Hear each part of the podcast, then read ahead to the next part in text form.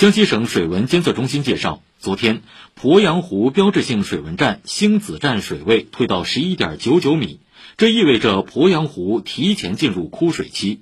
通过对比历史数据今年成为一九五一年有记录以来鄱阳湖最早进入枯水期的年份。